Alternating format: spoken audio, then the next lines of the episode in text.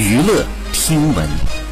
关注娱乐资讯，八月二十六号，同样在短片《属于我们的黑夜》幕后记录当中，谈起了他所理解的女性力量，表示女性不应该被标签化、模式化，女性可以有自己的选择，而不是被定论过怎样的生活。到了年纪就要结婚生子。同时，他坦言现在呢，明白皱纹只是身体和表面的变化，更喜欢三十岁之后的状态，知道内心的坚持和选择，也更加的从容和自信。好，以上就是本期内容，喜欢请点击订阅关注，持续为你发布最新娱乐资讯。